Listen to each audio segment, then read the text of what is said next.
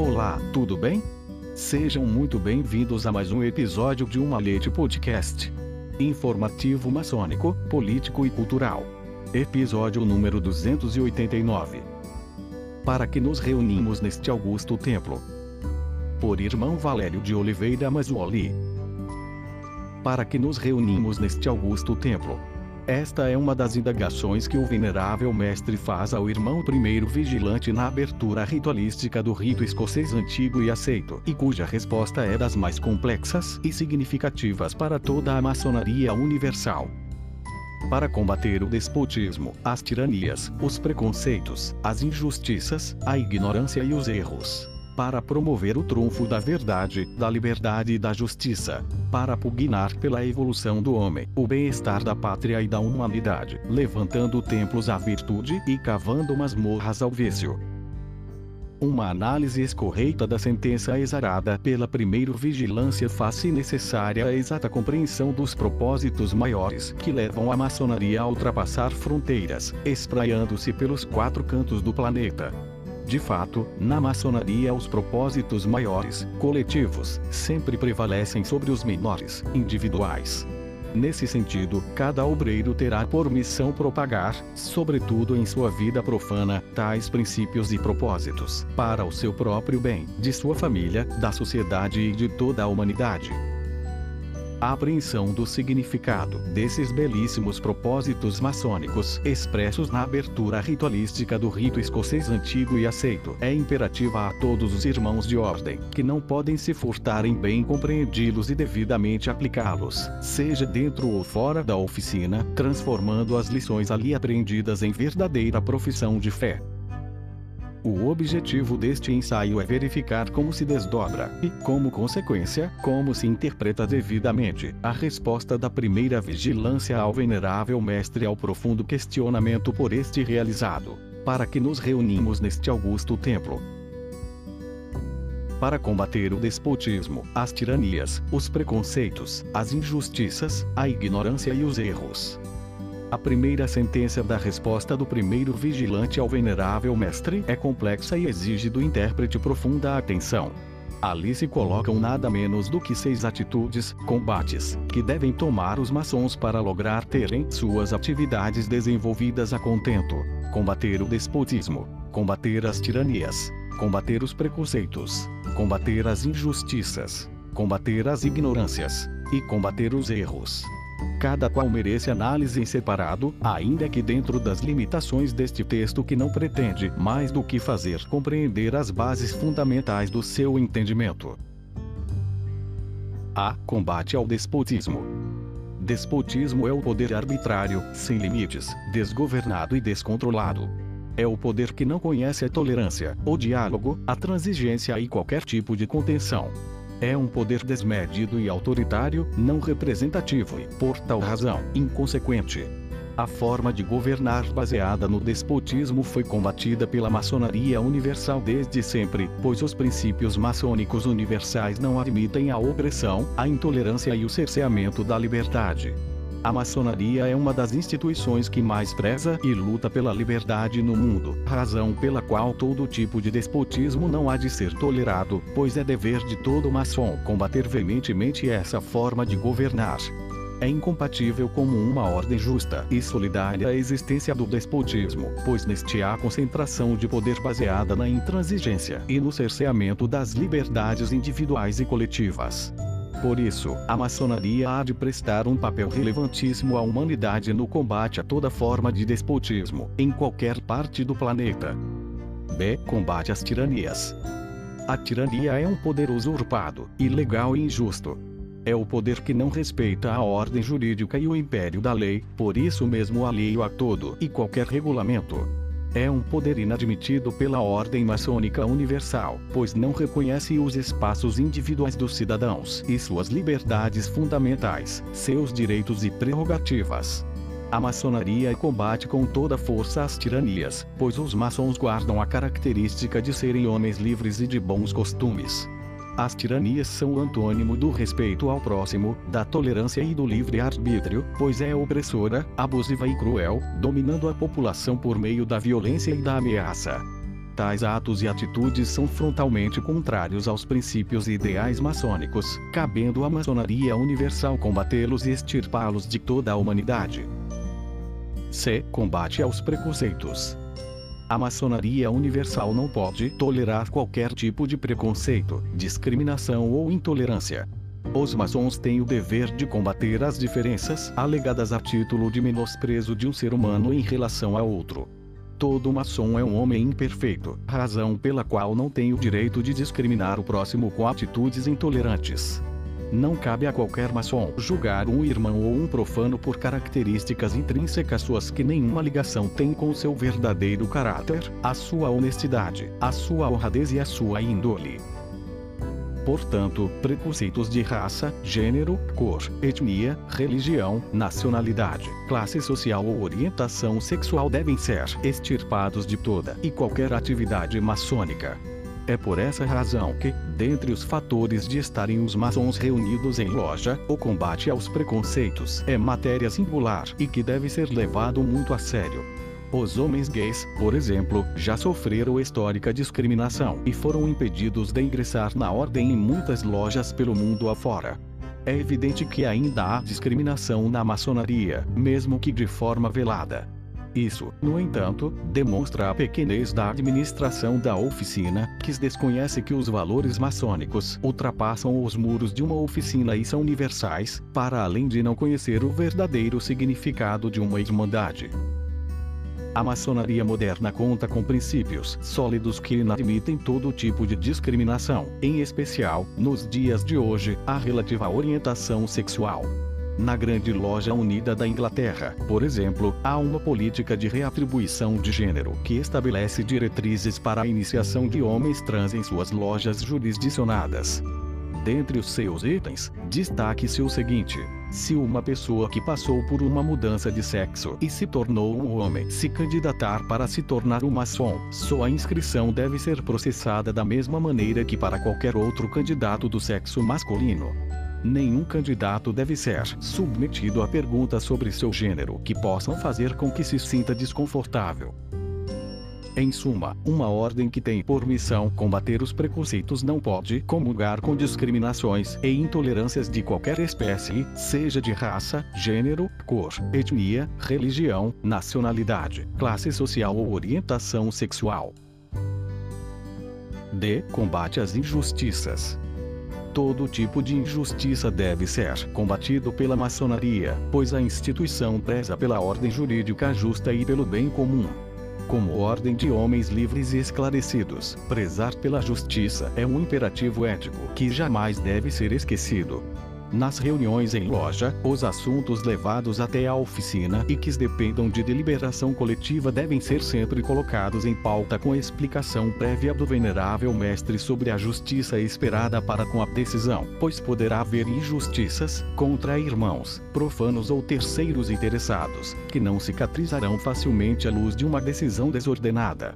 Os irmãos devem ser advertidos, fazendo o exame de consciência respectivo, de que a justiça deverá imperar naquela dada decisão, para que nenhuma pessoa seja prejudicada, seja um irmão, um profano ou um terceiro interessado.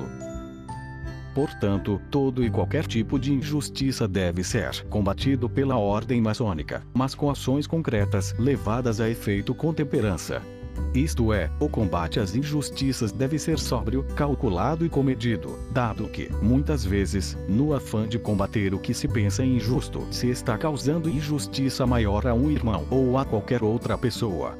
A qualificação do que é injusto é ato notadamente ilório, que somente poderá ser bem compreendido à luz da virtude da temperança, pois a moderação e o cometimento são peças-chave para a reflexão do que é verdadeiramente injusto à luz dos princípios e ideais maçônicos. E combate às ignorâncias.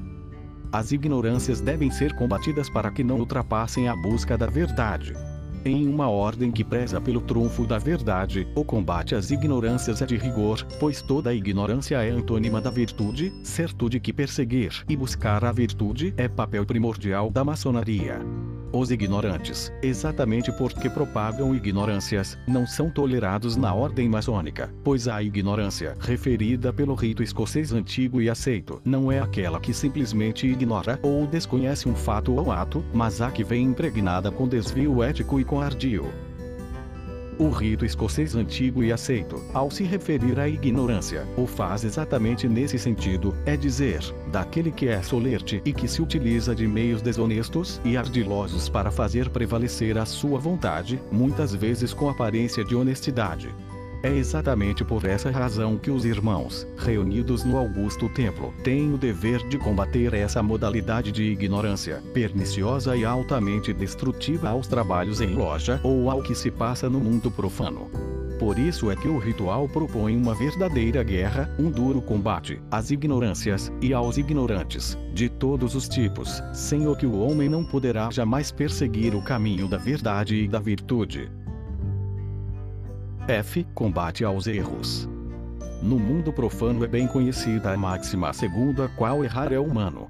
No universo maçônico, contudo, o combate aos erros deve agir como princípio regente da atividade do obreiro, ainda que todos nós estejamos sujeitos a errar. Diferentemente, porém, do que se passa no mundo profano, no universo maçônico o combate aos erros deve ser perseguido diuturnamente, não apenas durante as atividades em loja, senão também em todos os momentos vividos por um homem maçom em sua vida profana a oficina que tem conhecimento de um determinado erro, seja de procedimento, de postura ou levado ao conhecimento da loja por algum irmão, deve buscar esclarecer a questão e verificar qual a gradação desse erro, corrigindo-o, se possível, de imediato. Voltando o erro a se repetir, deverá ser repelido de plano, com a orientação para que não mais revolva a oficina. Já dissemos em outro texto que o combate aos erros é um limite da tolerância, pois não se tolera a quebra de postura em loja quando o irmão, por exemplo, faz comentários paralelos, se utiliza do telefone celular, especialmente para fins profanos, ou chama a atenção de irmãos em momento inoportuno. Assim, a oficina deve estar sempre alerta para que erros não ocorram, mas, se ocorrerem, deve tomar as devidas providências para que não se repitam. O combate aos erros há de ser, contudo, temperado com o valor especial da prudência, para o fim de evitar toda e qualquer sorte de inconveniências ou perigos. Detectar um erro é questão também de prudência, pois exige cautela, ponderação, sensatez e paciência por parte do investigador. Um impulso ou um ato de improviso poderá ser tão errôneo quanto o erro que se pretende combater. Daí a necessidade de cautela e precaução para o fim de verificar que o verdadeiro erro foi detectado e merece ser imediatamente corrigido. Para promover o trunfo da verdade, da liberdade e da justiça. Os maçons, segundo o rito escocês antigo e aceito, também se reúnem no Augusto Templo para promover o trunfo da verdade, da liberdade e da justiça, certo de que tais valores são pilares fundamentais para toda e qualquer atividade maçônica. A verdade é o princípio básico, inicial e o ponto de partida da vida maçônica, sem o que todas as atividades da ordem perdem sentido. Buscar a verdade é tarefa incessante e que eleva o homem a graus maiores de compreensão. Já dissemos a Lures que o fato de saber que a verdade não será jamais alcançada, só Deus a detém, não pode levar o bom maçom à acomodação ou à inércia, pois a inércia não condiz com a atividade maçônica, porque desprovida de vontade, além de ser alheia à atividade laboral, de que todo maçom deve incumbir-se, dado que o desbaste da pedra bruta é labor. A liberdade, a seu turno, é o valor que interessa ao homem, a um obreiro útil e dedicado, que se elastece com o ingresso do irmão na ordem. Todo iniciado deve ser livre de bons costumes, sem o que haveria impedimento à iniciação. O iniciado, portanto, já carrega consigo o valor liberdade desde a sua vinda do mundo profano, mas tal liberdade será melhor trabalhada no homem quando, após a iniciação, ele se tornar um aprendiz maçom. Outro olhar importante sobre o valor liberdade é o que o liga ao combate ao despotismo e às tiranias, pois somente se é livre quando não subjugados por qualquer forma de poder autoritário. A justiça, por sua vez, é o símbolo da igualdade entre todos os irmãos, não podendo ser ameaçada por qualquer maneira. Além do respeito às leis maçônicas, que colocam todos, guardadas as diferenças de graus, em iguais condições de observância e de garantia de direitos, o valor justiça deve ser levado em conta como imperativo ético da igualdade material entre os obreiros. No próprio sentido aristotélico, a justiça seria tratar os iguais de forma igual e os desiguais de forma desigual, na medida de suas desigualdades. Assim também deve operar no universo maçônico, à luz, porém, dos princípios reitores da nossa ordem, os quais são, muitas vezes, distintos daqueles que regem o mundo profano. Na maçonaria, o valor justiça tem cunho mais moral e ético do que propriamente jurídico, mesmo sendo a ordem dotada de instâncias julgadoras, como os conselhos de família e o Tribunal de Justiça. Na ordem maçônica, portanto, o conceito de justiça liga-se mais à substância, virtude, do que à positividade da norma, normatividade. Para pugnar pela evolução do homem, o bem-estar da pátria e da humanidade. Os maçons se reúnem no Augusto Templo para pugnar pela evolução do homem, o bem-estar da pátria e da humanidade. Essa cadeia entrelaçada de valores representa um ideal que pode ser compreendido, à primeira vista, como distante de qualquer atividade humana, ainda que coletiva. Contudo, a maçonaria universal já deu mostras, através dos tempos, de que é possível fazer evoluir o homem, zelar pelo bem-estar da pátria e pugnar pelo progresso da humanidade. De fato, não seria utopia tal pretensão se a maçonaria universal estiver unida, com todas as potências e lojas do mundo envolvidas nesse mesmo desígnio, à luz de uma uniformidade de propósitos direcionados ao caminho da perfeição levantando templos à virtude e cavando masmorras ao vício. Por derradeiro, os maçons se reúnem em lojas para levantar templos à virtude e cavar masmorras ao vício. Ambas as atividades estão intimamente conectadas, não obstante serem diametralmente opostas, à medida que a exaltação das virtudes visa abater o pecado dos vícios. É por esse motivo que as virtudes devem ser erguidas como templos e os vícios restarem abandonados em locais inferiores, como ocorria nas masmorras dos antigos castelos, situadas em seu subsolo, sempre lúgubres, unidas e ao abrigo do sol, destinadas aos prisioneiros. Portanto, as virtudes devem ser levantadas em templos e os vícios destinados às mais cruéis masmorras. Tais propósitos são aqueles que atingem o nosso eu profundo de forma mais marcante na maçonaria, pois ilumina a vida maçônica em oposição a várias das atividades empreendidas no mundo profano, muitas das quais exaltam os vícios e menosprezam as virtudes. Essa inversão de valores é combatida pela maçonaria universal e deve ser o lema de todo homem maçom. Que todos os irmãos possam refletir sobre essa sublime e então complexa questão, para que nos reunimos neste augusto templo. E sua significativa e filosófica resposta, para o fim de melhor compreender os trabalhos em loja e refletir sempre sobre quais são os verdadeiros mistérios da maçonaria universal.